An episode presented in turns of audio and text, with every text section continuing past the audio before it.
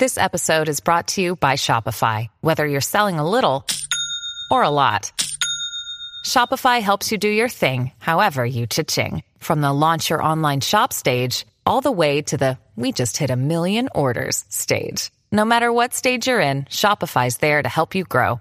Sign up for a $1 per month trial period at shopify.com slash special offer, all lowercase. That's shopify.com slash special offer.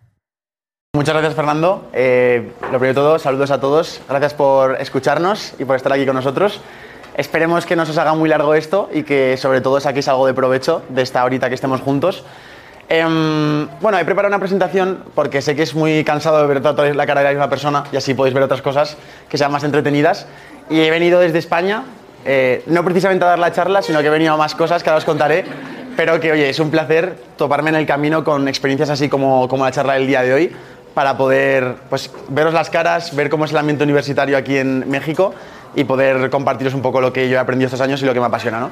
En primer lugar, os quiero presentar aquí a Juan, que Juan es el responsable de poder hacer lo que os voy a contar a continuación que estoy haciendo aquí en México.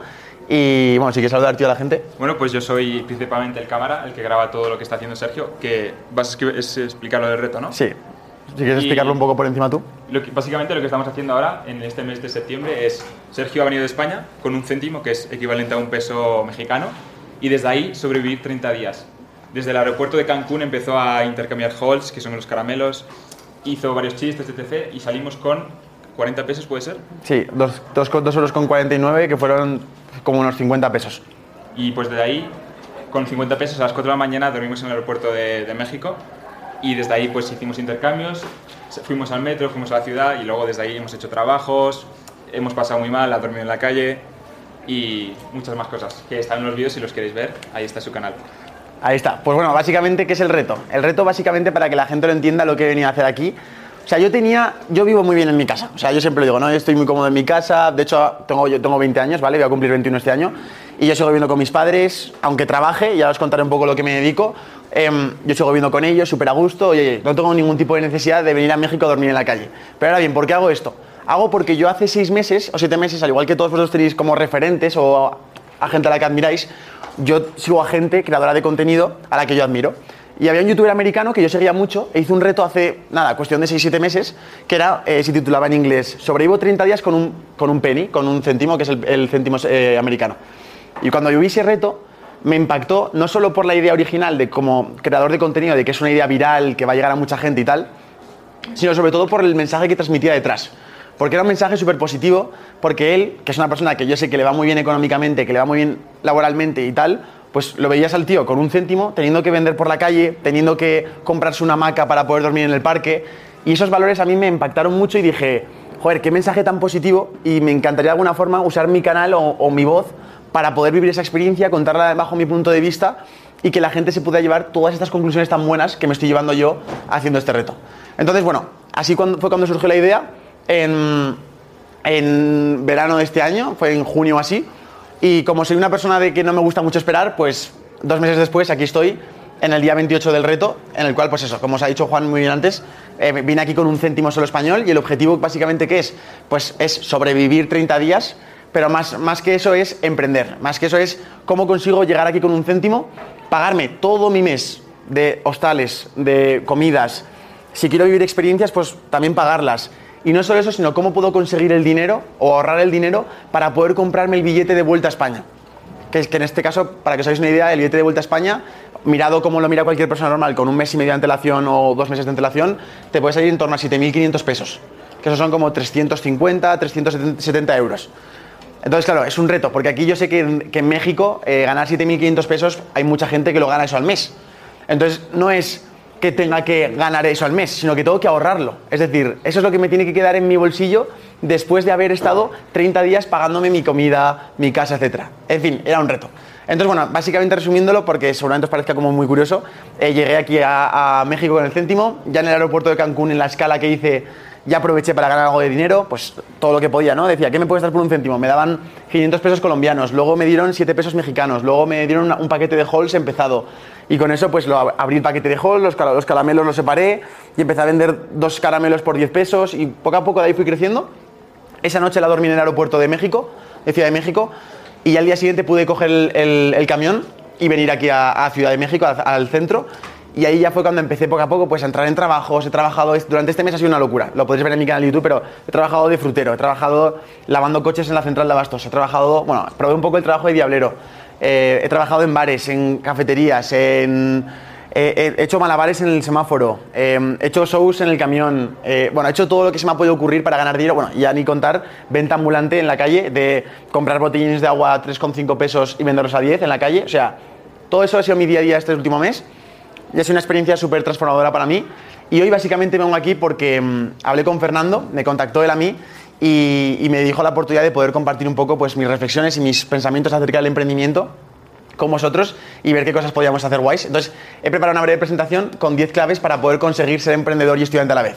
¿Vale? Y básicamente, pasando a la siguiente diapositiva, os comento esto porque yo viví esa experiencia. O sea, yo hace, cuatro, hace cinco años, seis años mejor dicho, yo era un- una persona que estaba en vuestro lugar, no por edad, sino por, por situación de ser un estudiante. Y yo estaba en, en la prepa, en el instituto, estaba mm, básicamente yendo a clase por ir, porque como que era lo obligatorio que tenía que hacer, pero luego por otro lado era como que yo llegaba a casa y tenía una sensación en el cuerpo de que quería hacer más cosas, de que tenía un tiempo libre por las tardes, de decir, no sé por qué no puedo empezar ya a preocuparme por qué voy a hacer el día de mañana, qué voy a hacer en el futuro, qué voy a hacer cuando acabe la universidad, qué voy a estudiar. Esas preguntas que solemos tener todos de no saber qué hacer con nuestro futuro, yo me las empecé a hacer ya con, pues eso, con 15, 16 años. Entonces esa foto, esa, me la tomé en 2017 en, en mi cuarto. De hecho, es el mismo cuarto en el que estoy ahora, lo único que ha cambiado un poco la decoración. Pero básicamente, si os fijáis, yo intentaba como todo mi entorno cambiarlo y modificarlo para, para motivarme y pensar que era posible, porque obviamente en mi clase no había nadie que pensara en el futuro o en lo que podías llegar a conseguir o nada de eso- Yo era el raro de la clase. Entonces yo me ponía, como veis aquí, un montón de carteles motivacionales con frases motivacionales de que puedes, de que eh, la gente que es que madruga por las mañanas luego va a tener recompensas, o sea, un montón de frases como motivacionales de un montón de gente que yo admiraba, como para generarme una especie como de burbuja de influencia que yo estuviera ahí como aislado y que 100% pudiera conseguir lo que me propusiera, ¿no? Y bueno, y básicamente eh, pongo esta otra foto como contraste, ya que es como el, el- momento en el que yo lo materializo en mi cabeza y pienso en lo que quiero conseguir o las cosas que yo quería soñar a, a el- a este 2022, que es este año. Y esta es una experiencia que me marcó un antes y un después en mi vida, que fue ir a, ir a Nueva York. O sea, era un sueño para mí.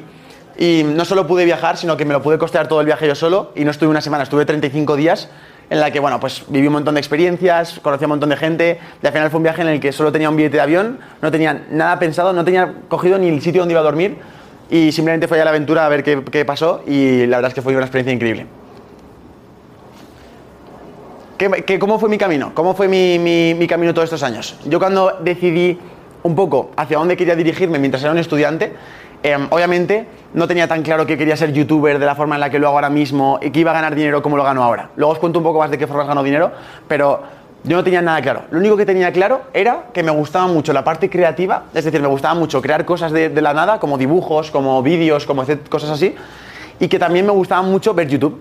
Entonces yo cuando empecé a ver youtubers, empecé a ver contenido, por suerte, lo bueno que tiene YouTube es que podéis verme a mí desde España o, me podéis, o podéis ver a una persona de Estados Unidos. Entonces yo empecé a ver a gente de Inglaterra, de Estados Unidos. Y esa gente cuando yo la veía me sentía mucha inspiración, porque yo veía que esa gente estaba dedicándose ya a hacer lo que les gustaba. Estaban ganando, yo veía vídeos de, me acuerdo de vídeos de ingleses que ponían, eh, ¿cómo estoy ganando 10.000 dólares al mes con 17 años con una agencia de marketing? Y yo, ¿cómo? O sea, ¿esto cómo puede ser posible? Entonces me metía al vídeo y veía cómo lo hacía y te explicaba. Y entonces era como que la repetición de ver esos vídeos como que en mi cabeza empezó a abrir una especie de, de capa que yo tenía limitante de, ostras, que a lo mejor no tengo que esperar a acabar la universidad para empezar a, emprender. A lo mejor no puedo empezar ya en mi tiempo libre o puedo empezar a montarlo de alguna forma para ir haciéndome el camino más fácil, ¿no? El día de mañana.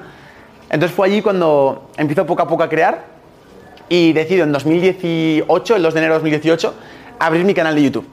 Sin ninguna expectativa, simplemente porque me gustaba mucho YouTube y yo sabía que trabajar mi marca personal, que no sé si sabéis aquí lo que es la marca personal, pero sabía que trabajar mi marca personal me iba a ayudar en mi futuro. Básicamente marca personal, para la gente que no lo sepa, es, conocéis Apple, conocéis Nike, conocéis todas estas marcas, vale, pues también nosotros como seres humanos somos marcas independientes. O sea, cuando una persona, por ejemplo, cualquiera de vosotros, si seguramente si le preguntéis a uno de vuestros mejores amigos y yo hable con ellos directamente sobre ti, seguramente ellos me digan, me hablen sobre ti pues con unas cualidades, con unas características, con una forma que les hace sentir, con cosas que son más fuertes y cosas que son más débiles. O sea, una serie de características y valores. Pues eso es una marca. Entonces, quiere decir que todos tenemos una marca personal. Ahora bien, no todos la trabajamos de la misma forma y no todos nos esforzamos en exponernos ahí fuera. Entonces, bueno, básicamente resumiendo, decido exponerme en redes sociales, decido abrirme mi canal de YouTube, empezar a crear contenido, no sabía de qué subir, poco a poco fui definiendo más mi contenido y sobre todo en el momento en el que di el boom o, o crecí más en España, fue cuando hablé sobre mi experiencia en la prepa en el último año, que no sé si vosotros aquí lo habéis vivido. ¿Para vosotros la prepa el último año fue algo estresante? Levantar la mano, sí o no. ¿Fue algo, que os costó mucho aprender y, y sacar y tuvisteis que estudiar muchas horas y tal? Vale. En España es más o menos lo mismo. En España, de hecho, tiene fama por ser como los años más estresantes del estudiante, sobre todo segundo de bachillerato en concreto en España, que es como el último año antes de entrar a la universidad, porque hay que prepararse el selectivo, que es como el examen final, y hay que dejar todo listo, y son muchas horas. Yo, por ejemplo, un día en mi vida era despertarme a las 9 de la mañana hasta las 5 de la tarde, y luego ya tenía que estudiarme los exámenes. Entonces era como muy estresante, muchos exámenes durante todos los- trimestres. Entonces yo lo que hice fue empezar a hacer contenido y sin darme cuenta cada vez compartía más cosas que a mí me interesaban. Como habéis visto en la anterior diapositiva, yo era la persona que pues estaba con mis motivaciones, con, leí- leía libros de emprendimiento, iba a charlas, etc. Entonces como que yo en YouTube empecé a compartir esa parte mía, de emprendedor a la vez que estudio, o al menos no emprendedor, pero sí como que tenía otros, otros intereses y otras aficiones, que no eran simplemente jugar a fútbol o, o salir de fiesta, ¿no? Entonces ahí fue cuando doy el primer boom, porque empecé a subir vídeos acerca de cómo estoy yo organizándome, cómo soy más productivo, cómo saco los exámenes, etc. Y ahí es donde crezco- creo este movimiento, que es la primera marca que, que- que creo como emprendedor, que básicamente es un movimiento de estudiantes inconformistas que buscan alcanzar su mejor versión. Ese es como el eslogan que tenía, ¿no? El proyecto se llamaba Not Only a Student, que como quiere decir el nombre, es no solo un, no solo un estudiante, y básicamente era cómo me sentía yo. Yo iba a clase, iba a los recreos y me acuerdo, me acuerdo que me sentaba en el recreo mirando a la gente y yo decía, vale, me parece genial que os guste el fútbol, me parece genial que os guste hacer estas cosas o hablar de estos temas, pero yo sentía dentro de mí como una preocupación por a qué me voy a dedicar o, joder, que es que esto realmente, esta etapa estudiantil acaba a los 22, 23 años, 24 años. Luego, ¿qué vas a hacer, Sergio? O sea, me preguntaba a mí mismo esa sensación, ¿no? Esa, ese estrés de qué voy a hacer el día de mañana. Entonces fue cuando esa sensación la transmití en mis vídeos y muchísima gente me, exhibi- me escribían por redes sociales diciendo, oye Sergio, pero ¿cómo, cómo estás? O sea, ¿cómo, mm, ¿cómo te puedes sentir así? Yo también me siento así, me siento identificado, eh, me siento como tú, me encantaría conocerte y tal. Entonces, bueno, ahí fue donde decidí crear una especie de movimiento de, de- personas que pensaban igual, que fue este movimiento NOAS, que luego se transformó en una marca de ropa. Aquí estoy llevando la mascarilla de NOAS, de Notolia Student, una, una, una crew neck. Y mm, eso fue como el siguiente proyecto que salió a raíz de la marca personal, desde esa del, del movimiento. Y básicamente este movimiento nace, todo el mundo se lo pone por Instagram, en la, en la biografía, hashtag Notolia Student, o sea, creamos una especie de, movimiento. En esa época yo conseguí tener, eso fue 2019, y yo en 2019 lo empiezo con mil suscriptores en, el canal de YouTube, empiezo a hacerme viral, empiezo a hacer vídeos virales, y en junio, que es cuando acabo la, selectividad, que es el último, el último examen antes de entrar a la universidad, em, llego a verano con 50.000 suscriptores. Sea, para que veáis la explosión que tengo en cuestión de seis meses, paso de ser desconocido a literalmente al hacer contenido sobre el último año de la prepa, era como que toda la gente que tenía mi edad me conocía. Eh, o al menos que, que estaba metido en YouTube o veía vídeos en YouTube desde segundo bachillerato, me conocían. Yo me acuerdo que fui a la fiesta de fin de curso, a la fiesta de graduación, que íbamos todos por muy arreglados, no sé qué, no sé cuántas. De hecho, tengo un vídeo en el canal que hablo sobre la fiesta de graduación. Y yo me acuerdo que fue la primera vez en mi vida que me paraban a pedirme una foto. Nunca me había pasado, pero de repente fui allí y literalmente, como estábamos muchos colegios de la misma edad, todo el mundo de mi edad me empezaba a parar diciendo, ostras, me encantan tus vídeos. Y ahí me fue cuando, la primera vez en la que me pidieron fotos. Y para mí fue como muy impactante. Y ya después, yendo al futuro, de cosas que, que he ido haciendo, pues creé el movimiento, creé la marca de ropa, todo esto mientras iba haciendo contenido, que al final es mi principal negocio, el crear contenido. Y este último fue el último producto que he sacado, que lo saqué este año, que es mi libro. Eh, hice un libro, sí, con, con 20 años se puede hacer un libro al parecer, yo no lo sabía hasta hace cuestión de un año y medio que empecé a hacerlo, pero me salió la oportunidad y decidí es- escribir precisamente esto, esto que os voy a contar aquí en la charla de hoy, que es acerca de cómo ser más que un simple estudiante, cómo sobresalir y cómo aprovechar estos años para poder, como digo aquí en el vídeo, o sea, en el, ti- en el- en el subtítulo del libro, cómo aprovechar tus años de estudiante para vivir la vida de tus sueños después. Vale, entonces, el, como digo, esta charla van a ser 10 claves, ¿vale? Van a hablar sobre emprendimiento, vamos a hablar sobre los estudios, vamos a hablar sobre cómo organizarnos, vamos a hablar sobre muchos temas muy interesantes. Entonces, lo primero que me gustaría es conoceros un poco más a vosotros. Entonces, os quiero lanzar preguntas y que me levantéis la mano si, estáis de acuerdo con esto. En primer lugar, ¿habéis pensado alguna vez en emprender? O sea, ¿se os ha pasado alguna vez la idea por la cabeza de montar vuestro propio negocio? Ostras, bastante gente emprendedora en la clase, ¿eh? Vale, vale. Eh, vale, esto es lo que habéis pensado. Ahora bien, ¿alguno de vosotros ha tomado ya acción? Que levanta la mano. ¿Alguien ha empezado a hacer cosas ya? ¿O ha levantado algún proyecto o empezar a moverlo? ¿Alguien que se anime a compartírmelo brevemente para poder entender un poco qué, es- qué- qué proyecto estáis haciendo? No tengáis, no tengáis vergüenza, no tengáis vergüenza, de verdad, que no pasa nada. Aquí estamos libres de juicios esta sala. No se juzga. ¿Cómo, cómo te llamas? Me llamo Natsumi. Natsumi, vale. Acabo, acabo de empezar la semana pasada. Vale. Y unas- bueno, compré unas cositas y apenas estoy revendiendo. ¿Vale? Y, o sea, apenas hoy es como mi segundo día que estoy así como que en este, o sea, empezando mi pequeño negocio. ¿Te puedo preguntar qué es lo que estás comprando y vendiendo? Estoy vendiendo accesorios para el cabello. Vale, muy bien. Esa es porque es un tema que te guste mucho a ti y te, y te, y te apasiona el tema del cabello. Bueno, es que, bueno, a mí me gustan como las cositas purecitas en el cabello, entonces ¿Vale? vi unas que me gustaron y dije, wow, o sea, me gustaría venderlas en la escuela, ¿no? Yo creo que a las demás chicas también les gustaría porque son bonitas, entonces, pues como que me animé a hacerlo y, y sí, bueno, ha sido hasta ahorita buena respuesta. Muy bien, muy bien, perfecto. Vale, ¿alguien más que se anime a contar su proyecto? ¿Por aquí? ¿Cómo, cómo te llamas? Me llamo Astrid y... em, ¿qué? Y cuenta- cuéntanos más acerca de tu proyecto, que estás metida. Ah, ok. Eh, yo vendo accesorios, eh, pulseras, collares, aretes y lo empecé en la pandemia. ¿Y dónde los vendes? Ah, en Instagram. Ah, en lo vendes online. Y, y yo, si yo, por ejemplo, te quiero comprar, ¿cómo lo, cómo lo pago? ¿En una página web? Ah, está en proceso, pero De momento hablas por mensaje directo y luego quedas con esa persona y se lo vendes, ¿no? Sí. Vale. Vale, pero lo que estoy viendo es que el emprendimiento que estáis haciendo realmente, o sea, yo me esperaba cosas más relacionadas con la carrera, pero realmente son cosas de... O sea, aquí todos queréis, aquí todos hacéis cosas para, para pues, pues porque os gusta el producto y tal y queréis ganar dinero y todo eso, ¿no? Vale. Em, un poco por encima, alguien que se anime a contarme su plan después de acabar la carrera. Estáis en tercer año de carrera, según me han dicho, séptimo semestre, algo así. Entonces, más o menos, ¿cuáles son vuestros pronósticos de futuro? Es decir, ¿qué vais a hacer después de la carrera para conoceros un poco más o para saber qué se hace después de esta carrera? ¿Lo tenéis claro? ¿Gente que lo tenga claro su futuro después de la carrera? Vale, ya veo que pocas manos levantadas. Vale, ¿tú tienes más o menos claro? Si quieres compartirlo, para- simplemente para mí, para ayudarme a mí a entender qué camino se suele seguir con, con esta carrera. Bueno, quiero terminarla para comenzar otra, ¿Vale? porque hace un año empecé a estudiar la carrera de nutrición, pero la pausé porque quería terminar primero. Era muy pesado llevar dos carreras. ¿Vale? Entonces, mi plan es terminar esta y yo también como ahorita estoy en modo emprendedora, Muy bien. quiero poner como un local cerca de mi casa para tener como que una base económica ¿Vale? para que esta me ayude a salir y a pagar mis gastos Genial. pues para moverme y ya después cambiarme de casa cerca de la otra universidad y ya terminar la otra y enlazar las dos, porque como son muy de la mano, O sea, ¿a ti te gustaría que tu emprendimiento, bueno, eh, decía básicamente que, que quiere después de esto estudiar otra carrera de nutrición, que la empezó y la dejó parada, y también quiere emprender. ¿El emprendimiento lo querrás hacer relacionado con trabajo social y con nutrición? ¿O te- con qué, de qué tiene que ver el emprendimiento? es que eso es como una base. Yo vendo accesorios de celular, así. Vale. fundas, Micas y todo eso, ¿no? Ajá. Vale. Entonces es como que de lo que he vivido ahora sí, por así decirlo, desde que entré casi.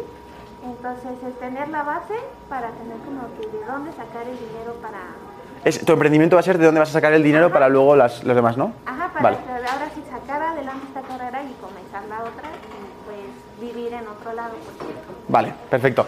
Vale, me parece increíble el ejemplo de ella porque nos va, a ser, nos, va, nos va a ser de utilidad a todos de nosotros. Fijaos lo que ha dicho ella. Dice, yo voy a estudiar una carrera que me apasiona y quiero emprender para poder conseguir el dinero que me pague el resto de mi vida. Esto pasa mucho y es, obviamente, soñar es gratis. Pero ahora bien, la vida real es la vida real. Y la vida real hay que ganar dinero, hay que pagar un alquiler, hay que pagar una comida.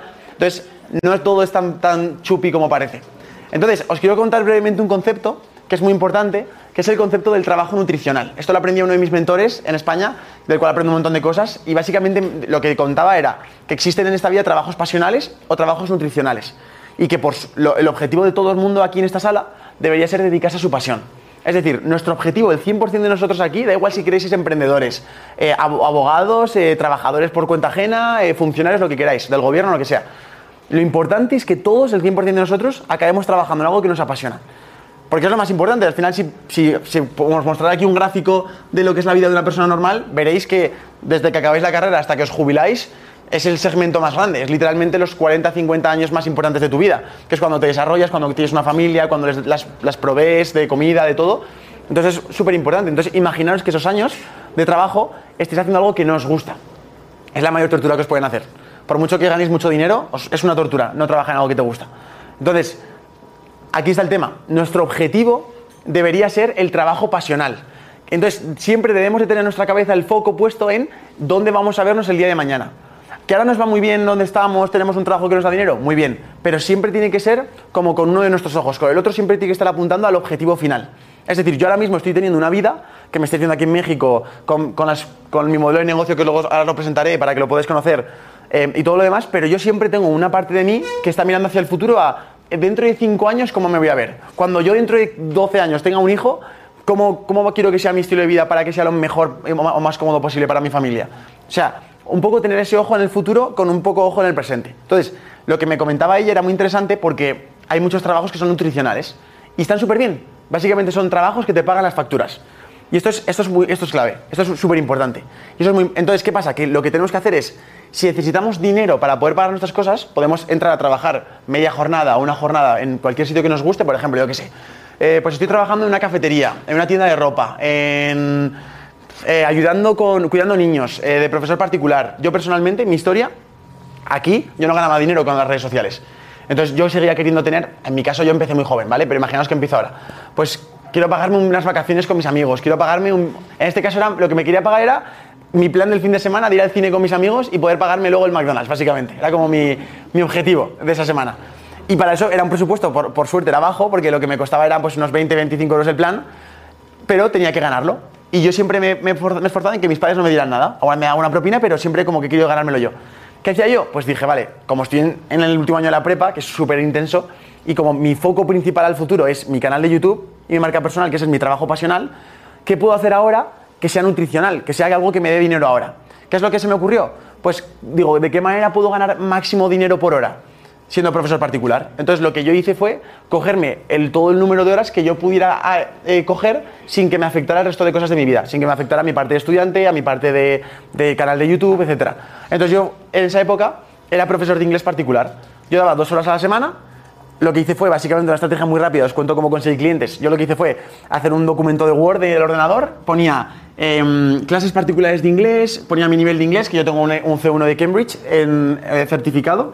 Por suerte ha sido una cosa que siempre he dedicado tiempo en mi vida y pues seguramente aquí hay gente que sepa alemán o que sepa una habilidad o matemáticas se le dé muy bien. Seguro que tenemos algo que podemos enseñar a gente de otros cursos ponía una foto mía para que la gente cogiera confianza de que no soy ninguna persona que vaya a hacer nada malo con sus hijos, porque al final le estoy vendiendo a los padres, no estoy vendiendo a los niños.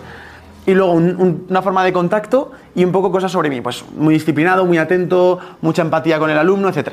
Y lo que hice fue esos carteles los imprimía y los pegaba en las zonas más caras, o sea, más pijas o más fresa o más caras o más con más dinero de mi barrio, porque obviamente quería que fuera cerca de mi casa, pero quería también que estuviera puesto ahí.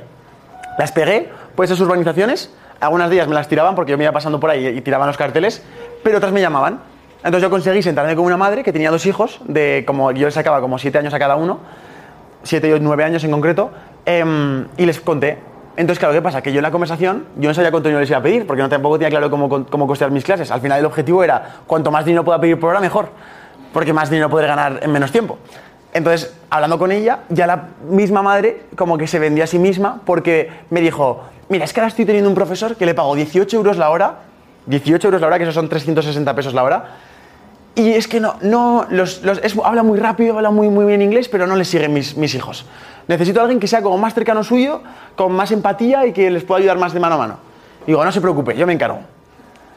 Digo, yo puedo ayudaros con todo eso. Y digo, y encima, yo no te voy a cobrar 18 euros. Digo, que va, digo, no te cobro tanto. Digo, yo solo te voy a cobrar 12,50. Que yo en primer lugar, me- me- yo pensaba cobrarle como 8 o 9 euros. O sea, que es algo normal, ¿no? En España. Pero eh, dije, pues viendo la oportunidad, digo, pues voy a subir 4 euros.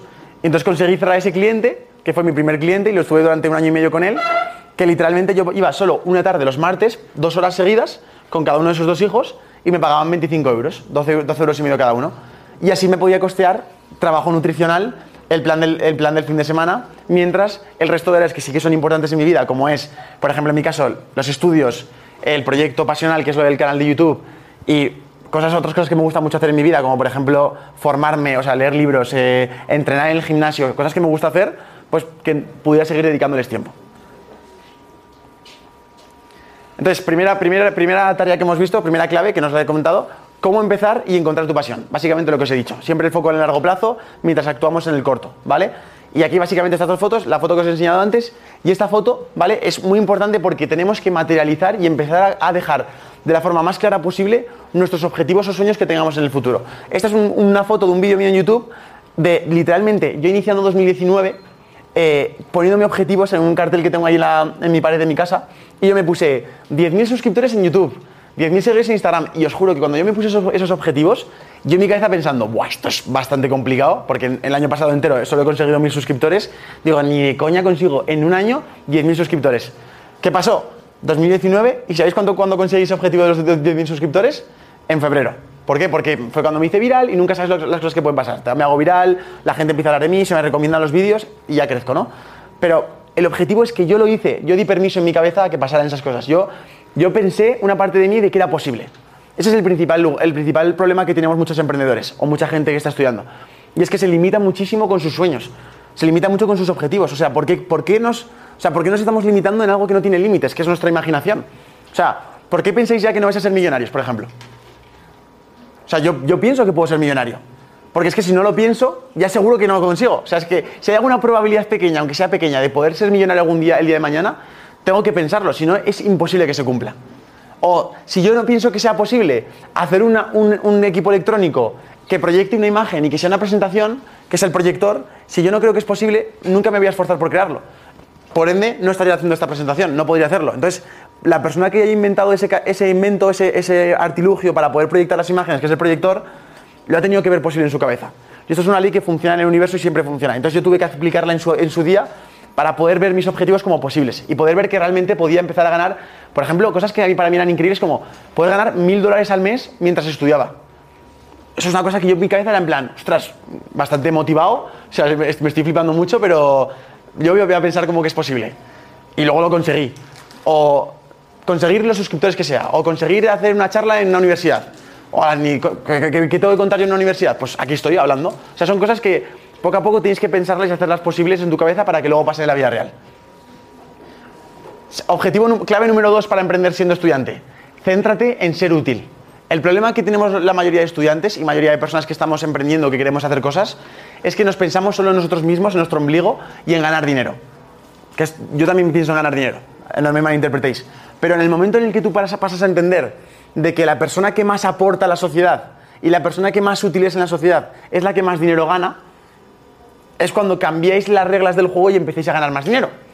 O sea, en el momento en el que mi foco está puesto en, por ejemplo, esta charla, de qué maneras puedo ayudar muchísimo más, es más probable que después, al acabar esta charla, haya gente que me diga, oye Sergio, quiero que me sigas ayudando, oye Sergio, voy a comprar tu libro, porque ya se han sentido ayudados.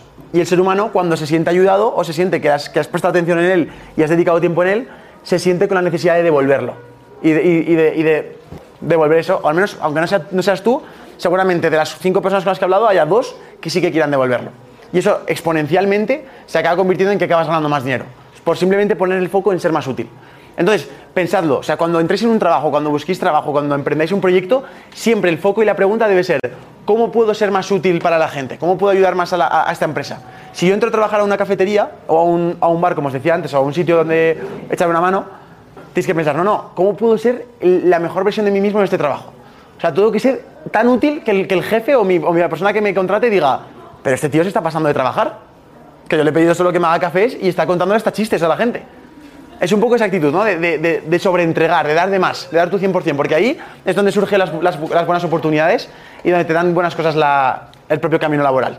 Entonces aquí salgo dos imágenes en las que yo, mientras yo estaba estudiando, yo aquí, por ejemplo, estuve apuntado en, en un club de debates precisamente porque yo me daba cuenta de que una habilidad muy importante para poder ser útil era comunicar, ¿vale? Y yo, este, este, este estar aquí, en, en esta foto, representa que yo, por ejemplo, esté aquí hablando con vosotros con cero nervios y que no tenga ningún problema ni ninguna pena en estar aquí hablando de mi vida y de mis cosas con vosotros.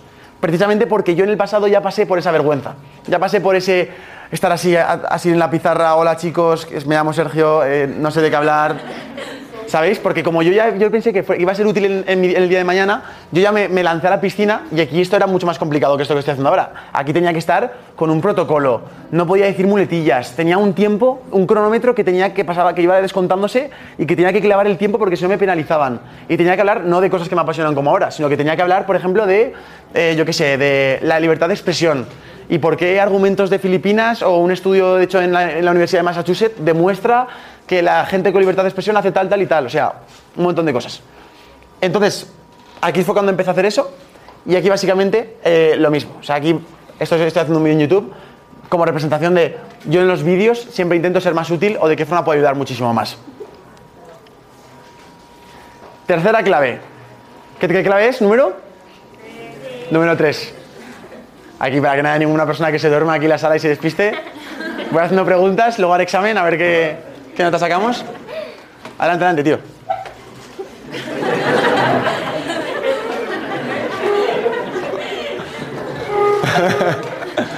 vale. Tercer paso. Hacerlo sencillo. ¿Hacerlo cómo? Sencillo. Vale, estamos ahí siguiendo.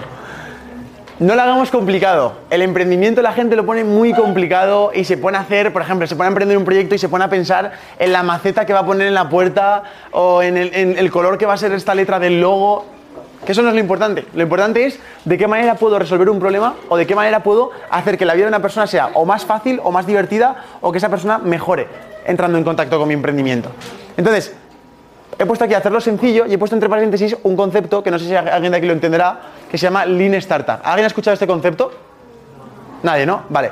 Lean Startup básicamente es un autor americano que hizo un libro una vez que se llama Lean Startup, lo podéis buscar, es muy bueno ese libro. Y es un modelo de emprender que realmente es bastante realista y bastante efectivo. ¿Qué quiere decir Lean, qué quiere decir Lean Startup? Básicamente lo que quiere decir es que un, cualquier proyecto de emprendimiento deberíamos empezarlo con, lo menor, con, el, con la con el menor equipo o menor recurso posible. Es decir, si yo quiero ser, si yo quiero, si por ejemplo, vamos a poner el ejemplo, si yo quiero tener una cafetería o la mejor cafetería de México, no, no debería empezar el proyecto ya buscando el mejor local de la Ciudad de México y con un préstamo gigante del banco, unas deudas gigantes, un montón de equipo, los logos, eh, eh, camisetas de la empresa, etcétera. No, debería empezar probablemente con una pequeña máquina de café vendiendo en un puesto de universidad en la calle, por ejemplo. Y de ahí, poco a poco, con lo que vas ganando, vas viendo qué es lo que va pidiéndote el cliente. Y ahí dices, ostras, pues me he dado cuenta que con este poco, esta poca inversión que he tenido, la gente que más, lo que más me pide no es un café normal, me pide un café, yo que sé, un chai latte. O me pide el café con lactosada en vez de con leche normal. Y entonces ahí es, básicamente, el concepto de Lean Startup se puede resumir como una espiral. Lo que, lo que dice este, este autor es que básicamente tú empiezas, vas recibiendo información y respecto a esa información vas aumentando tu inversión. Entonces es una forma que es en espiral, entonces lo que, lo que hace es que al momento en el que llegues a una inversión gigante como un local gigante en la Ciudad de México, un equipo de 15 personas, tú ya tengas muchísima información detrás respecto a qué va a funcionar y qué no va a funcionar. Y, eso es- y por eso quiero recomendaros aquí que lo hagáis sencillo. Yo este canal de YouTube, y pongo una foto de mi canal de YouTube, yo lo empecé, ¿sabéis con qué lo empecé? ¿Con, con una cámara como la que tengo ahora que vale miles de dólares? No. Yo lo empecé con, con literalmente mi propio móvil. O sea, yo tenía un móvil que era un Samsung Galaxy S8, creo, en 2018. Además, fue un regalo de Navidades y me emocioné porque vi, vi la oportunidad y la posibilidad de poder crear un canal de YouTube con esa cámara. Y literalmente empecé con el, con el Samsung, cosa con, la, con el móvil, grabándome, y ese, ese iba a ser mi cámara. Y eso es un problema que yo veo mucha gente. Yo hago formación también a, a gente que quiera dedicarse a creación de contenido. Y siempre me ponen la pregunta, oye es que no tengo, no tengo cámara. O es que no tengo una buena iluminación para poder grabar y por eso no me grabo. O no tengo un buen micro. Y yo diciendo, no tío, Lean Startup. Empieza con lo que tengas. ¿Qué tienes? Pues yo tengo una GoPro, pues con eso. Yo tengo un, móvil, pues con eso. Porque, ¿por, qué, digo esto? Porque realmente lo importante aquí es exponerse. Es ese desarrollo personal que tú haces mental de me lanzo a la piscina, me lanzo a exponerme a, a las críticas, a que me critiquen, a que, o que opinen sobre mí, a, a poder ver cómo se edita un vídeo, porque aunque yo grabe a mala calidad, yo puedo seguir teniendo práctica de cómo corto los vídeos, cómo monto la historia, cómo hago que la gente clique más en mis vídeos, tenga más reproducciones. O sea, es un entrenamiento que yo puedo hacer ya con lo, mínimo que tengo. sin gastar un euro. Y por eso hay que hacerlo así sencillo. Cuatro, siempre me he dado cuenta que en el momento en el que una de estas cuatro patas falla, la mesa se desparrama. Vamos a, ponerla- vamos a visualizar todos en nuestra cabeza que hay una mesa aquí gigante con cuatro patas súper fuertes y encima hay una especie de pelota de... Bueno, sí, hay una, vamos a decir que hay una pelota de tenis, ¿vale? Pues esta pelota de tenis está en el medio de la mesa. Y entonces lo que quiero preguntaros es qué es lo que pasaría si alguna de las cuatro patas de la mesa, vamos a poner por ejemplo que hay dos patas de la mesa, las dos de, la izquierda, se rompen o están más débiles y, se quedan más cortas. Entonces la mesa se queda como un poco inclinada. La pelota de tenis, ¿qué es lo que hace? Se cae de la mesa. Vale, pues literalmente nuestra vida o nuestro éxito profesional o nuestro éxito personal se mide en base a esa pelota de tenis.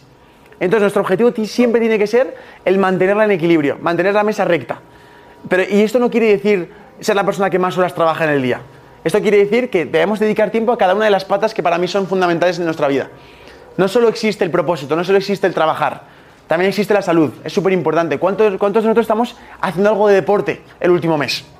Son preguntas que podemos ir haciéndonos y que van a dar muchas respuestas después al éxito que tienes profesionalmente. Porque yo sé que una persona que no cuida su salud es menos probable que tenga la capacidad para luego aguantar más horas despierto trabajando, eh, llevar mejor una situación de estrés, tener un mejor estado de humor a la hora de convencer a un cliente, eh, tener una mejor cara y un mejor aspecto para atraer nuevas personas a tu negocio. O sea, son cosas que se notan luego en el éxito de un negocio. Entonces, la salud es súper importante. Propósito, es decir, dedicarte a lo que te apasiona, fundamental.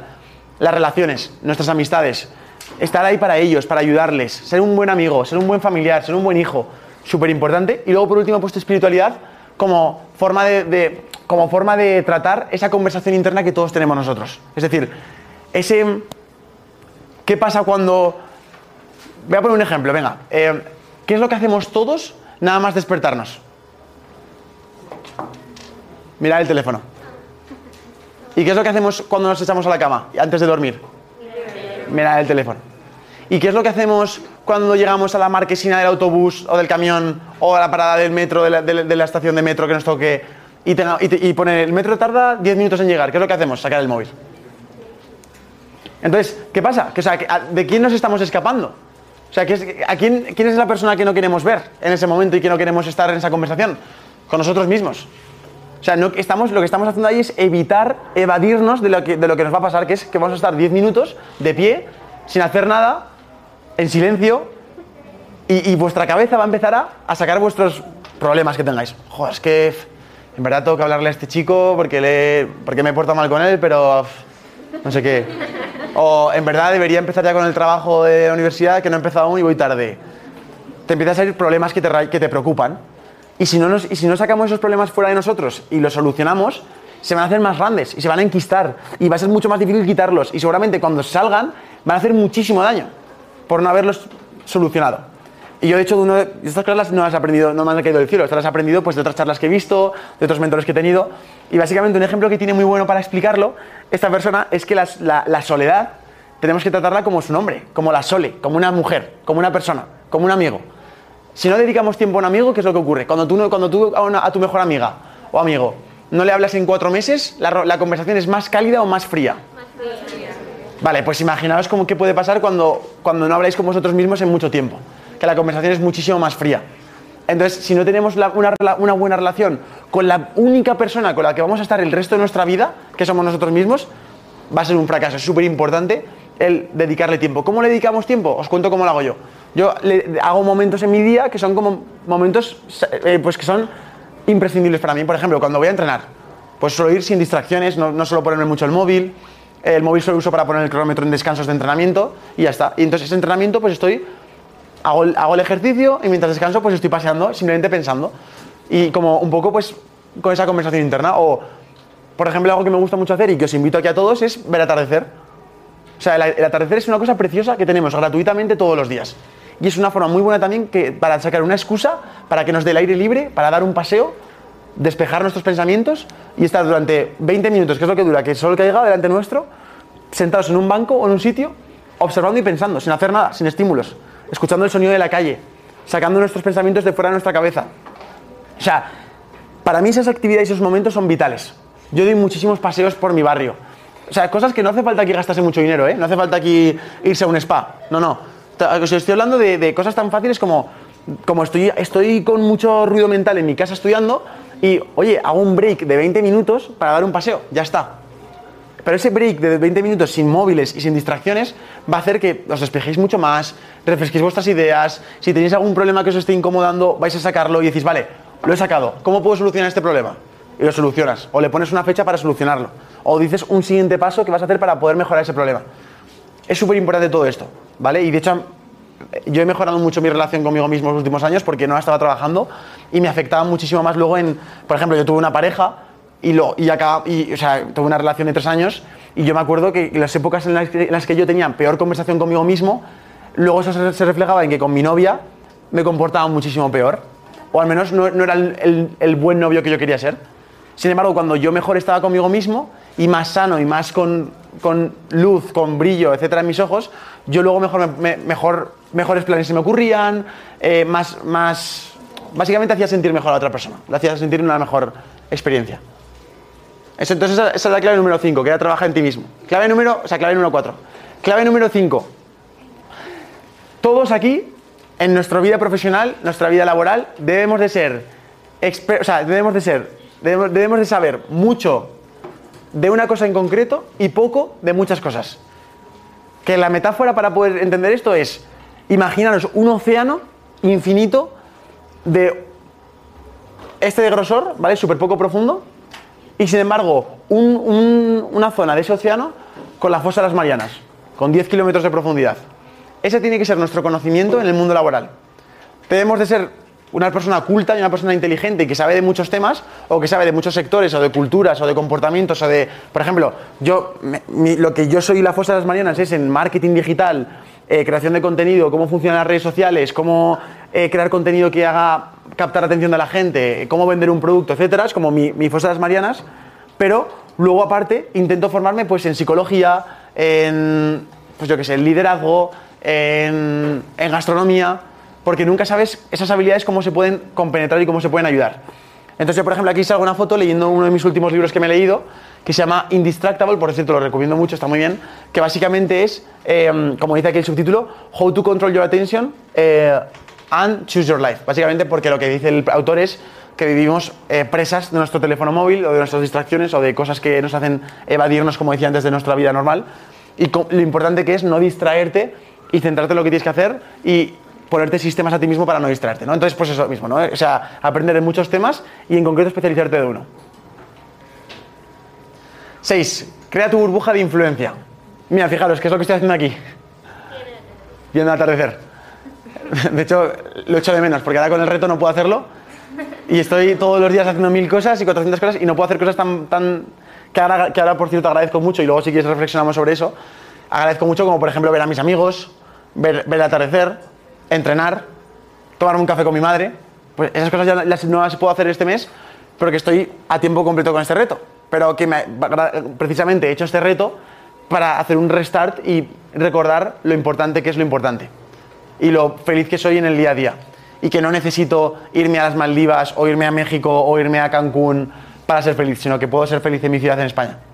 Y eso es muy importante recordarlo y precisamente por eso se viven esas experiencias. Porque tú cuando, como por ejemplo yo en el día 3 del reto, me toca dormir en el Parque México, en un banco, y, y te das cuenta que no puedes dormir porque hace mucho frío, porque hace muchísimo frío dormir en la calle. O sea, no sé si alguien ha dormido en la calle, espero que no. Pero os prometo que es una auténtica basura. O sea, es, no se lo deseo a nadie. O sea, no se lo deseo a nadie porque yo, básicamente, la experiencia, resumiéndola para la gente que le parezca curiosa, yo tenía dinero para poder pagarme un hostal y poder haberme pagado, pero aprovechando el reto dije, ¿sabes qué? Ya que estoy, digo, si no vivo este momento, esta, experiencia ahora, no la voy a vivir nunca. Entonces, venga, vamos a ir a un sitio súper seguro en México, o menos menos, menos peligroso. Y voy a intentar vivir por un día lo que es la experiencia de dormir en la calle. Total, que yo voy al, al Parque México, que entendí que era una zona más tranquila, y los que habéis estado en Condesa sabéis que esta zona es como súper guay, súper tranquila eh, y todo eso. Y decido irme al Parque México a dormir en un banco. Total, que yo súper motivado a las 11 de la noche, me tumbo en el banco de metal ultra duro y digo, ah, pues esto va a ser más sencillo de lo que me parece. Me pongo mi capucha en mi chaqueta, me, la, aprieto los cordones de la capucha para estar ahí un poco como más con los ojos más oscuros y, y me pongo a intentar descansar. Consigo dormir como media hora y a la media hora otra vez mis ojos como abiertos como platos. Y digo, ostras, ya me he despertado. Solo había pasado media hora. Digo, ¡buah! Digo, la noche va a ser larga. Total, que ahí fue cuando me levanto y digo, "Uf", porque básicamente, os cuento por qué me desperté. Me desperté porque, porque básicamente era muy incómodo y segundo, porque me notaba el dedo inflamado. La, la- la- aquí, aquí de hecho tengo una marca de picotazo y otros picotazos más aquí. O sea, literalmente se me estaban comiendo los mosquitos. O sea, los dedos me dolían y todo. Y digo, vale, tengo que moverme de este sitio.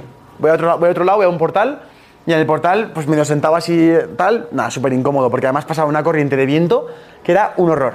Y al final encuentro un hueco entre dos árboles en la calle, literalmente en la tierra, en el cual pues la tierra es más mullida, más, más, más blandita y puedo tumbarme. Entonces tal, ahí me tumbo, pero lo mismo, un frío, o sea, que no os hacéis la idea. Y yo básicamente lo único que podía hacer era meterme los brazos en, mi cuerpo, hecho una pelota, y la cabeza dentro. O sea, literalmente, cualquiera que me mirara desde fuera tuvo que flipar. Era como una albóndiga ahí hecha una- en, en- debajo de un árbol intentando protegerme del frío. Y eso me, ayudó para dormir una hora más. Y a las 3 y, cuatro y- a las 3 y, media, tres y media de la mañana, 4 de la mañana, dije, ya está, me rindo, ya no puedo dormir. Total, que lo que hice fue ir a un 7-Eleven, que había justo había abierto en esa zona, porque en México, según me han dicho, no abren las tiendas de noche, o al menos solo abren una ventanita pequeñita, pero en esa zona abren el local entero. Y yo digo, ¡buah! Me da igual, digo, ¿quién está ahí dentro? Quiero quedarme ahí dos horas para protegerme del frío, porque lo único que quería en mi cabeza era como, ¿cómo puedo eliminar el frío? De hecho, estaba mirando portales, abría cada portal a ver si se podía abrir para entrar, en fin. Y conseguí entrar y ahí pasé el resto de la mañana hasta que ya a las 6 de la mañana se despertó Juan y, y me fui con él. O sea, esto fue un poco mi experiencia, ¿vale? ¿Y esto por qué os cuento esta chapa? Para, para deciros que es muy importante irte a un extremo o experimentar cosas que a lo mejor pueden dar más pereza para valorar lo que tenemos. No sabemos lo afortunados que somos hasta que vemos el extremo. Hasta que yo estoy aquí en México y tengo que vender paletas de cupido que ni me gustan a mí y, tengo que venderlas en la calle para poder ganar dinero, para comer. Y en ese momento te das cuenta y dices, joder, eso decía Juan, le digo, en verdad qué suerte tengo de poder dedicarme a lo que me dedico. Porque entras en tu bucle de querer más, querer más, querer más y no te das cuenta de lo afortunado que eres. Por ejemplo, en mi trabajo, o sea, que me dedico a hacer vídeos. O sea, que es que literalmente he estado en Nueva York y he seguido ganando dinero mientras hacía eso. O sea, es que te paras a pensarlo y no me lo creo. Y sin embargo llegas a un punto de normalizarlo que hasta que no vienes aquí y tienes que trabajar limpiando coches a las 6 de la mañana en la central de abastos con mucho frío, que las manos se te congelan, no te das cuenta de lo, lo valioso que es lo otro.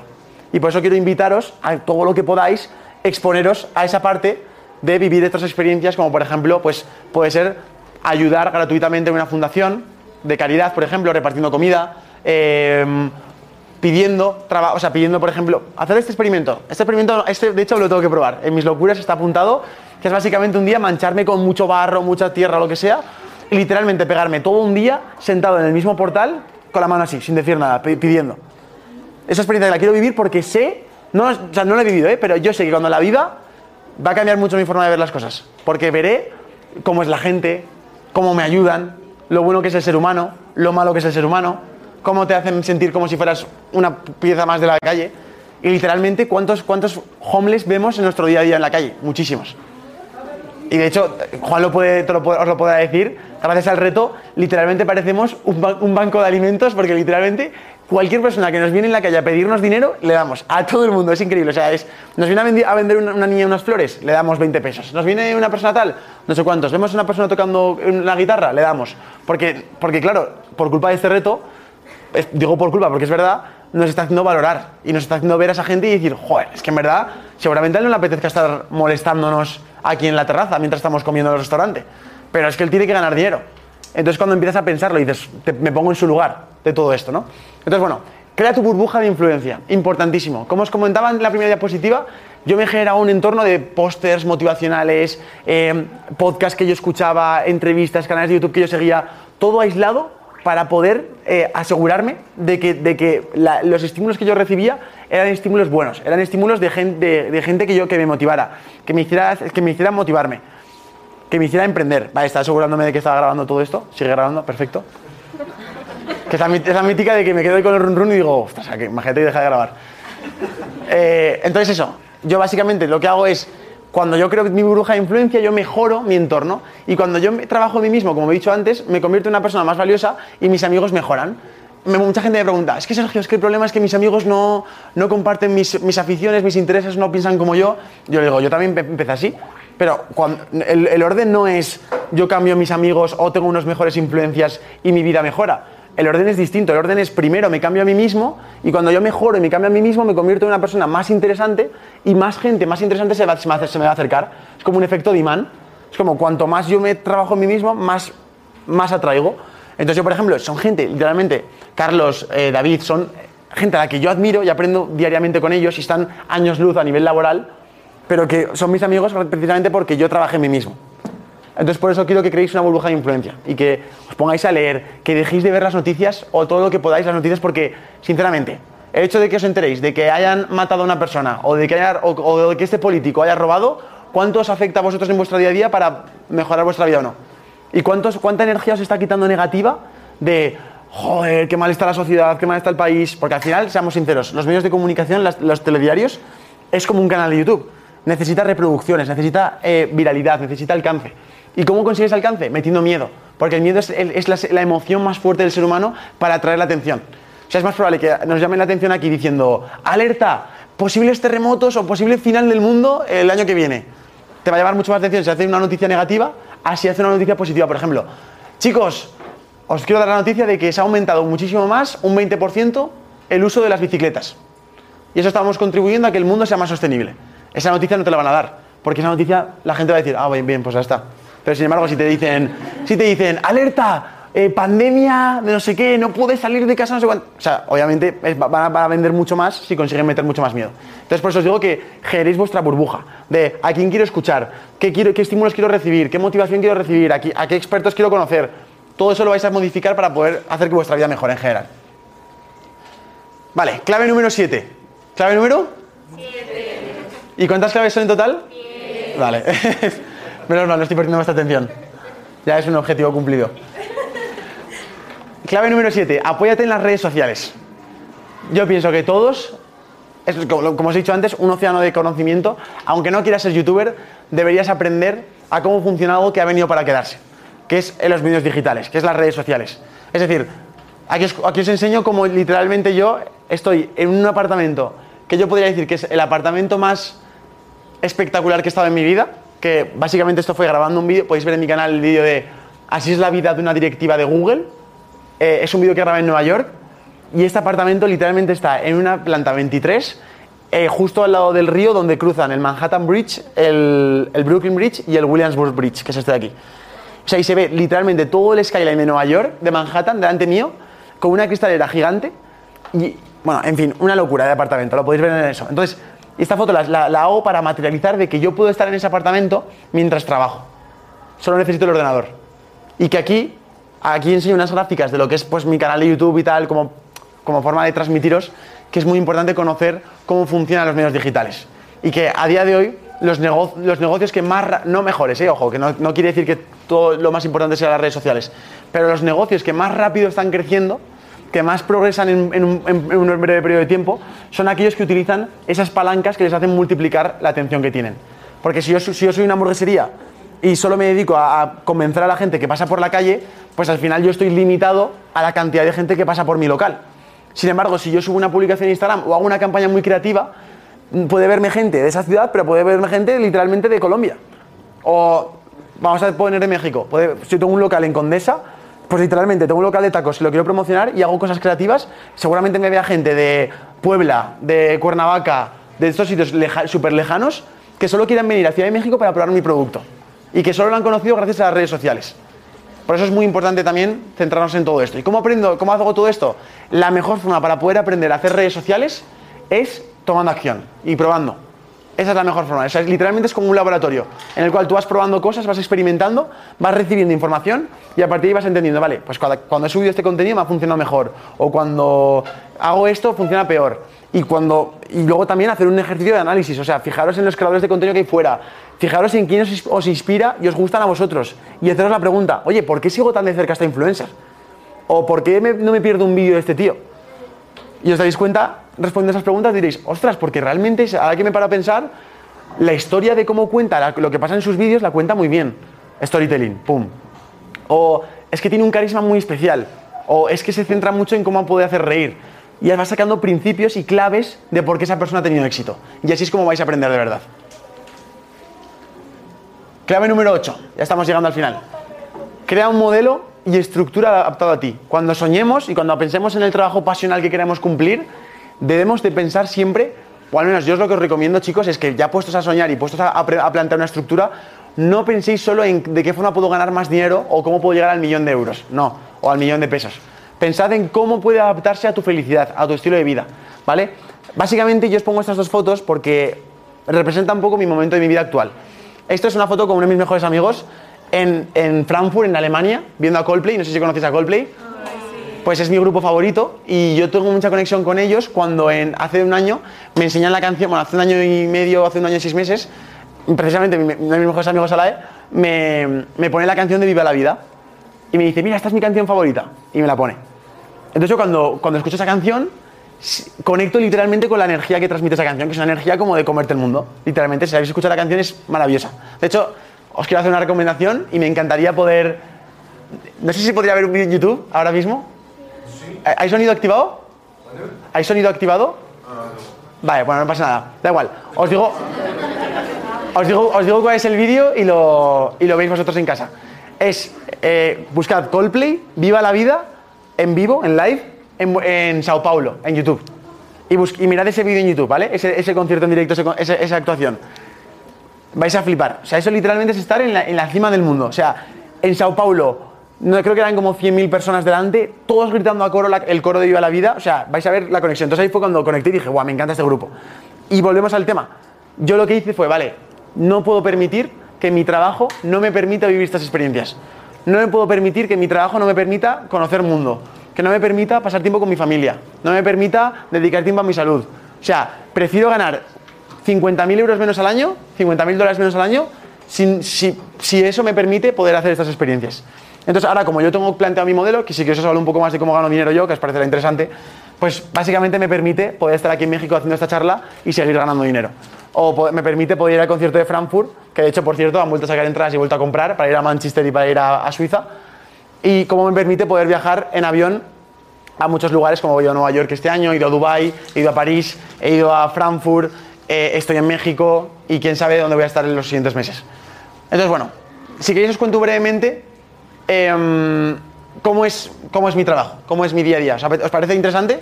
Sí. ¿Os cuento cómo gano dinero? ¿Queréis saber cuánto yo tengo en el banco? Vale, a ver, el, el concepto, del, el- o sea, ¿cómo gano dinero yo? Aquí el- la clave número 9, por cierto, antes de empezar, es todos tenemos cua- 24 horas en el día, ¿vale? O sea, no os penséis que aquí yo tengo 30 horas y vosotros 24 y os fastidiáis. Y mientras yo duermo, vosotros estáis, eh, bueno, mientras vosotros dormís yo estoy despierto, no. O sea, yo tengo las mismas horas que vosotros y cualquier persona que admiréis vosotros en el futuro, o Elon Musk, yendo al extremo, tiene las mismas horas en el día que vosotros. Entonces, no significa que esté haciendo más cosas en el día, sino que está siendo más eficiente y que está destinando su, su tiempo a lo importante. De hecho, clave de productividad muy importante, quiero que apuntéis este- esto, esto muy bien, y es la clave para ser más productivo y hacer más cosas en el día es organizar tu día en tres pilares fundamentales, y es rocas, piedras, arena. Sí, suena raro, ahora os explico. Básicamente hay, una fábula, eh, no sé si es china o no sé dónde será esta fábula, pero es una historia que, explica a la perfección esto. Y es que un monje hablaba con un insecto, creo que era un saltamontes, y este, y este monje le, explicaba al saltamontes y le decía, tengo este vaso de plástico, ¿vale? Aquí este tra- vaso transparente, vaso de cristal. Quiero llenarlo al máximo, ¿vale? Y quiero que me digas cuándo está lleno. Entonces el saltamontes dice, vale, perfecto, lo- yo te digo cuándo está lleno. Coge el monje, coge un saco de, rocas grandes y tira las rocas encima del vaso. Y ahí se meten dos rocas en el vaso, dos rocas, pum, hasta arriba. Entonces le pregunta a Saltamontes, ¿está el vaso lleno? Y le dice el más Saltamontes, ¿sí? ¿Lo has llenado de rocas? Y hace, no, porque fíjate, y coge un montón de saco de, pie- de piedras más pequeñas y las, las también en el vaso. Entonces las piedras más pequeñas empiezan a colar en los huecos que dejan las rocas y se empiezan a llenar. Entonces le pregunta al Saltamontes, ¿ahora está lleno el vaso? Entonces Saltamontes dice, ah, vale, claro, ahora sí que está lleno el vaso. Y le dice, no, no está lleno el vaso. Y coge el monje, coge una jarra de agua y la llena y ya cubre el vaso hasta que rebosa de agua. Entonces le vuelve a preguntar al monje, ¿ahora está lleno el vaso? Y dice el saltamontes, ah, no me pillas, ahora no está lleno el vaso. Y dice el monje, pues sí, sí que está lleno el vaso. Pero bueno, el caso es que explica a la perfección cómo organizamos nuestro día nosotros. Y esto lo tuve que aprender, por, por desgracia no me lo enseñaron en clase, pero para aquí estoy yo, para salvaros de ese problema. Y es básicamente que las actividades que elegimos hacer en nuestro día determinan todo lo que podemos hacer en nuestra vida. Mucha gente llena su día de agua y no le permite espacio para luego poner rocas. Entonces, cuando quiere meter algo importante, que es lo que nos pasa siempre a todos, en plan de, debería empezar a hacer esto, pero es que no tengo tiempo. Debería empezar a hacer esto otro, pero es que no tengo tiempo. Pero es que no puedo, pero es que no sé cuántas. Claro que tienes tiempo. De hecho, decir que no tienes tiempo está mal dicho porque realmente, o sea, ¿cómo- cómo- o sea, decir que no tienes tiempo es como si dices que no estás vivo, que no tienes, es que no estoy vivo. Claro, Es que, no tiene sentido, o sea, tienes, claro que tienes tiempo. La respuesta sería, es que no estoy decidiendo poner las prioridades en, en el orden que debería ponerlas. Esa es la forma correcta de decir no tengo tiempo. Y es, es que estoy decidiendo hacer, poner otras cosas menos importantes como prioridad en mi vida. Por, eh, por ejemplo, si os hago la pregunta, ¿por qué no entrenáis? ¿Por qué no hacéis deporte? Seguramente a muchos de vosotros os haga ya el pensamiento de no tengo tiempo. Seguro. Es la típica, seguro, no tengo tiempo. Sin embargo, si, si- seguramente si os cogiera el móvil y os viera el tiempo de uso de la pantalla del móvil, pues vería 5 horas al día, 6 horas, 7 horas al día. Entonces mi pregunta es, ¿seguro que no tenemos tiempo o es porque estamos eligiendo mal las actividades? Entonces es muy importante cuando organicemos nuestro día, nuestra rutina, haya rocas que caigan ahí a plomo en nuestro día y nuestro, en nuestro horario y a partir de ahí alrededor de esas rocas es, vale, primera orden de importancia, ¿qué es lo 100% necesario para poder llegar a mi trabajo pasional del futuro, a mi objetivo final de este camino? Pues para mí, por ejemplo, es venir a México o organizar mi viaje a México porque es el siguiente paso en mi proyecto. Y aunque no tenga tiempo para venir a México un mes a sobrevivir con un céntimo, pues es una roca importante para mí. Entonces tengo que organizarlo. Y se convierte en una cosa muy importante en mi vida. Después la piedra, pues ostras, tengo que hacer, eh, me he comprometido con mi madre para dar un recado de no sé qué. Pues en qué momento del día, a qué hora va a ir puesto esa, esa actividad. La coloco. Y luego ya después hay un montón de cuartos de hora, media hora, una hora por aquí, de noche, por la mañana, tal, para poder hacer esas cosas que son menos importantes, para ponerme al día con mi serie favorita, para llamar a este amigo y contarle el cotillo de la tarde, para ver Instagram, para ver un vídeo en YouTube, que eso ese es el agua que va llenando el vaso con lo, con lo restante. Pero cuando hagáis eso y os pongáis esas tres rocas, las rocas son tres, dos máximo, dos o tres máximo, y es al principio del día preguntar, ¿de qué manera puedo ser? Puedo hacer que mi día sea fantástico y me haga progresar, y básicamente la pregunta es, muy sencilla, de hecho lo dice James Clear, autor de Hábitos Atómicos, libro bestseller súper bueno, recomiendo leerlo, el de Hábitos Atómicos, os va a ayudar mucho a, a mejorar la productividad. Dice, lo que haces a día de hoy, lo que, lo que vas a hacer el día de hoy, en cinco años te va a poner en un lugar mejor o peor que en el que en el que quieres estar. Y esa pregunta es brutal, porque literalmente somos la suma de nuestros hábitos. Entonces, hacerte esa pregunta te va a hacer demostrar si realmente estás poniendo las rocas fundamentales o no. Si yo pongo en mi, en mi vida y me hago esa pregunta, yo, mi respuesta por suerte va a ser que sí, que va a ser mejor. Porque estoy haciendo cosas que me parecen incómodas. Porque estoy viniendo a México con un céntimo y esa experiencia me va a dar co- conocimientos, me va a conocer personas. Porque estoy haciendo algo que aunque me dé pereza sé que tengo que hacer. Porque estoy dedicando tiempo a entrenar. Porque hay cosas que sé que tengo que hacer, no que me apetezcan. Y así es como tienes que organizar el día. Entonces, bueno, mi vida. Os hablo de mi vida, aquí egocéntrico número uno. Aquí yo en el gimnasio, aquí yo entrenando en el piano y aquí yo con mis amigos. Y dirás, Sergio, entonces, ¿cómo ganas dinero si no trabajas? Bien, pues en cada una de estas partes estoy ganando dinero.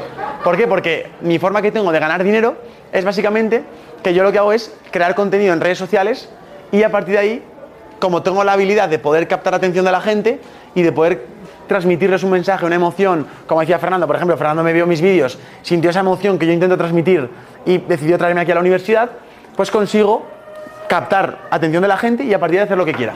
¿Y qué es hacer lo que quiera? Pues saco un libro como que saqué y lo vendo, eh, saco una línea de ropa y la vendo, o si no quiero vender productos, puedo no venderlos. Puedo decir simplemente, oye, eh, me viene, este mes por ejemplo, yendo al, más cercano, me viene Hostinger, que es un sitio de plataformas de, hosting web para poder hospedar tus, tus, tu página web, etcétera. Y te dice, oye, Sergio, que me encanta tu contenido, me encanta tu comunidad, quiero que me promociones. Y le digo, muy bien, digo, pues si quieres salir un minuto en, uno de mis vídeos, te va a costar X. Que por, por contrato no puedo decirlo, pero básicamente, para que os hagáis una idea, una, una, colaboración así puede salir, a mí me puede dar como unos 30, 40 mil pesos por un minuto de, mi de un vídeo mío. Y esto no os lo digo para, para, para, para decir, mira qué guay soy, sino os lo digo para abriros los ojos, como a mí me abrieron en su día esos youtubers que yo veía y que veía, ostras, lo que está haciendo ya con la edad que tiene. Es que son cosas que, que existen, es la vida real, no os estoy mintiendo. ¿Vale? Entonces yo gano dinero por ahí, gano dinero porque soy afiliado a diferentes productos. ¿Qué quiere decir esto? Que si por ejemplo ella vende esos productos del pelo y me encanta cómo lo hace y lo hace genial y es la mejor en su sector, pues yo digo, ¿para qué voy a crear yo una empresa de esos productos cuando ella lo hace mejor? Pues directamente hablo con ella y le digo, oye, que a mi comunidad le va, a encantar tu producto, déjame venderlo y dame una comisión por venta. Entonces le digo a mi comunidad, oye, estos son los mejores del mercado, porque es lo que yo pienso, y yo me llevo una, me, yo me llevo una comisión por cada venta. Y esto es algo que, que- hago. Y esto lo hago con formaciones, lo hago con libros, lo hago con softwares y programas que yo utilizo en mi día a día para que mi vida sea más fácil y gano una comisión por cada cosa que recomiendo. Y encima sé que voy a ganar porque a la gente le va a encantar porque lo que recomiendo es maravilloso. Entonces, esas son otra forma más de ganar dinero. Y bueno, y así muchas cosas. Luego hago eventos, hago formaciones y todo eso. Y lo que me permite pues estar en el punto en que estoy ahora. Que bueno, para que os hagáis una idea, lo que se puede hacer en redes sociales es, pues, o montártelo de una forma en concreto o de otra. En mi caso yo me lo, he montado así por lo que os he dicho antes, porque mi prioridad número uno es que se, adapte a mi, que se adapte a mi vida, que pueda seguir entrenando, que pueda seguir viajando. Y ya el último, el último, la última clave para emprender mientras estudias es ir con prisa en el corto plazo e ir con paciencia en el largo plazo. ¿Vale? Que esto en inglés, eh, hay un mentor también que me encanta que se llama Gary Vaynerchuk, que se llama Gary Vee en Instagram, a lo mejor lo conocéis, y si no deberíais conocerlo, eh, que él siempre dice eh, micro speed, eh, no, como dice, creo- vale, sí, dice macro patience, micro speed. Es decir, en el pensamiento macro, o sea, si hablamos de economía mundial, la macroeconomía es la ciencia que estudia la economía general de los países, los continentes, las culturas, la macro, el pensamiento de toda la pantalla. Y la micro es la que habla una la microeconomía de un sector, de una empresa, de un, país, de, un- de una ciudad en concreto. Entonces, lo que él promueve es macro, paciencia, es decir, en, el largo plazo, en la imagen completa de la película que estamos viviendo, que es nuestra vida, tener paciencia, pero sin embargo en el día a día meternos caña, ir, a- ir con la marcha puesta, exigiéndonos. El no voy a esperar a mañana a hacer esto que puedo empezar a hacer hoy. Voy a dedicarle al tiempo que se merece. ¿Vale? Entonces, bueno, súper importante. Os, pongo- os cuento otra historia, que sé que es lo que mejor os va, a ayudar para entender esto. En 2018 empiezo el canal de YouTube, a día de hoy me, me dedico a esto y por suerte vivo muy bien, ya veis lo que puedo hacer, ya veis lo que gano, ya veis las cosas que hago, pero claro, el Sergio que empezó no era el Sergio que es ahora. De hecho, os recomiendo por favor que veáis a mi canal, pongáis en el filtro de YouTube vídeos más antiguos y veáis el primero. Vais a ver cómo vais a ver a un chico con mucha, con mucha vergüenza para hablar delante de la cámara, que no tiene carisma, que no sabe cómo hacer un buen vídeo, que habla de temas que no son interesantes. O es decir, a priori, esa persona que, que está haciendo, que viendo desde fuera va a decir, este chico no puede dedicarse a esto, ¿cómo va a dedicarse si no es bueno haciendo eso? Entonces, ¿qué pasa? Que yo en el corto plazo me exigía, iba con prisa, iba dándome, metiéndome caña, yendo al máximo, etcétera, pero en el, largo plazo yo miraba hacia el futuro y decía, vale, voy a entrar en la universidad, voy a acabar la prepa, voy a entrar a la universidad, esos son mínimo seis años, y luego vamos a poner que entro al mercado laboral.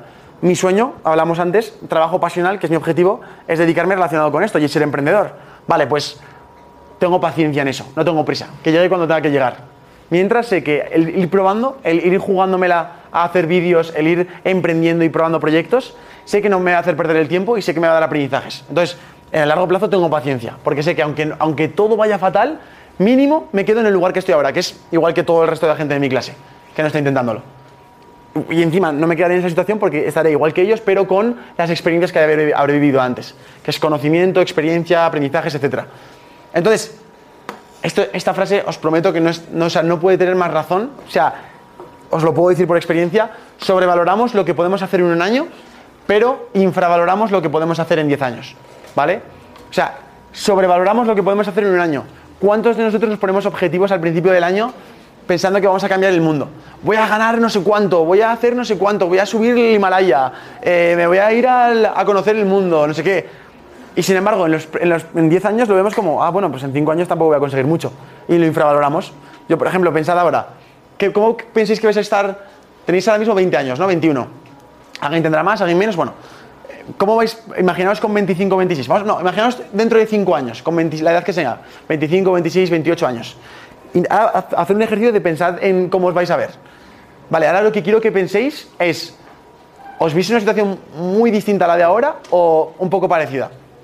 Y muchos, muchos de vosotros pensaréis que estaréis en una situación bastante parecida a la de ahora, pues a lo mejor con un trabajo o con tal. ¿Por qué? Porque, porque el ser humano tiende a infravalorar lo que hace en 5 años. Sin embargo, yo el día que empiezo el canal de YouTube es el 2 de enero de 2018. Es decir, faltan 3 meses para que se cumplan 5 años.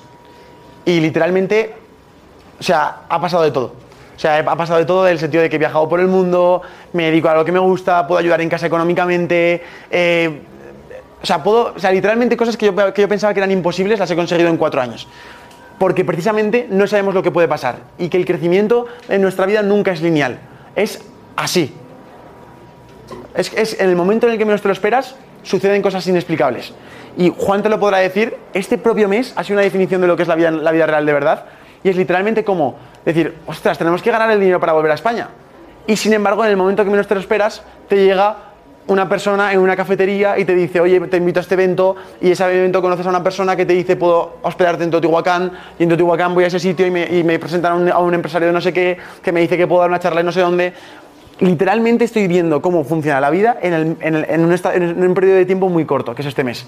Y he visto como literalmente en cuestión de días no me esperaba que pasara un suceso y me ha catapultado. O sea, yo el dinero que he ganado ahora mismo tengo 300, 350 y algo euros.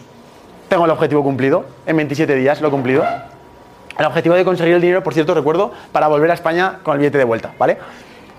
Yo pensaba que era imposible, porque el ritmo que yo estaba creciendo, yo iba, iba por el día 19, día, día 19 de reto, y tenía 120 euros ah- ahorrados. Entonces, ¿sabes lo que ha pasado? Pues que ocurren cisnes negros, que se llaman, que es como eventos en tu vida que no te esperabas y te cambian todo por completo.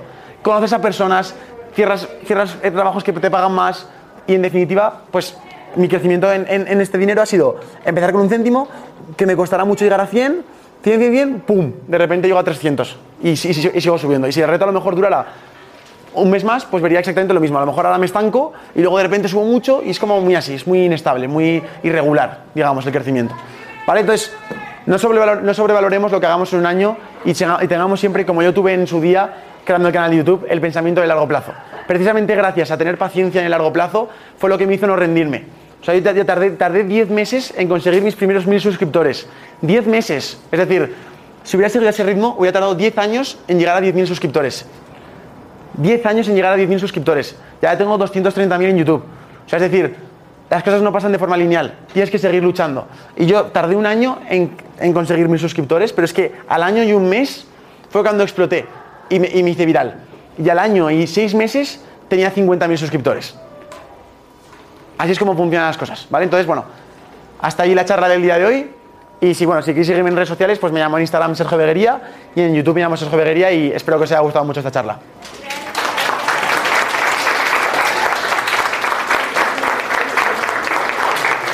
Y bueno, ni que decir que cualquier, cualquier pregunta o cosa que me queráis preguntar, estoy para ello, para ayudaros.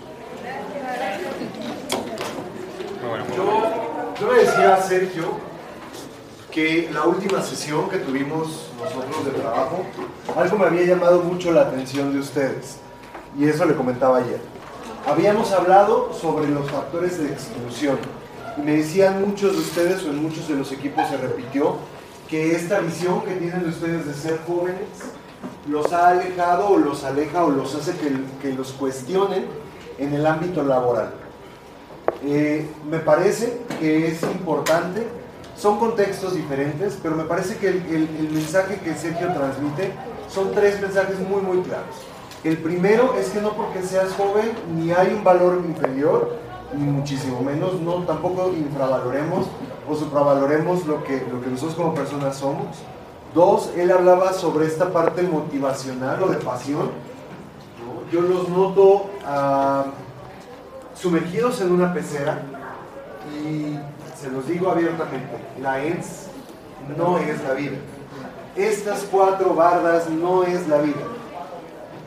A ustedes en un año se les acaba su estadía aquí. Ahorita hay una seguridad de que vendrá un octavo y un noveno semestre. Después, ya. Yo les decía, y a lo mejor es algo que ya hoy Sergio y Juan conocen, ah, ¿conocen la máquina de las tortillas? Entonces imagínense que ya llegaron aquí, los echaron en la masa, se hicieron, van caminando por la banda, se van cocinando, se dan la vuelta, se ponen un y ahí. Y entonces ya se viene esa resbaladilla, a donde llegará el Señor, agarrará las tortillas, pesará el kilo y te vas. ¿Y a dónde te vas? No lo sé. Ahorita cumples con el caso práctico que te dejó el profesor, no le entiendo, entro a clase, en fin. Pero en un año, señoras y señores, licenciadas, licenciados, en un año no va a ser así. Vas a encontrarte, y yo te lo dije, con no sé nada. No sé nada. ¿Y qué dijo, qué dijo Cobian cuando hablábamos? ¿Cuáles son las necesidades básicas? Se vuelve, hijo, yo me acuerdo, pero no sé nada. Importante, importante es que empiecen a mirar su futuro desde ahorita. Su futuro no está aquí. Aquí tomarán relaciones, tomarán conocimientos, tomarán aprendizajes, pero el futuro está allá afuera. No se conformen con lo que les damos. Explótenlos. Exploten a gente que viene con otros contextos, con otras miradas. Explótenlos. ¿Ok? No tienen idea de, de lo que les espera. Como no tenemos idea de lo que nos espera, mejor tengamos muchas herramientas para afrontarlo. ¿Vale? Entonces, algo que quieran preguntarle. Por lo pronto, vamos a cerrar la puerta porque esto es un asalto. No, no, no, digo, son cifras padrísimas. ¿Cómo, ¿Cómo puedo trabajar de eso también? No, no, no, algo que quieran preguntar. Digo, al final del día, eres una persona igual que ustedes. Yo escuchaba esta parte de- del reto de dormir en la calle. ¿Tú, Juan, qué hacías mientras él dormía? Dormí mal ese día, preocupado por mi amigo. Sí. ¿Sí? El dormido en un hostal, ahí al lado. Calientito. Pero no, po- pocas horas dormido, pocas horas. ¿Algo que quieran preguntar? ¿Algo que quieran compartir, inclusive? Por favor, eh, os quiero escuchar. Que les cuesta un poco, ¿eh?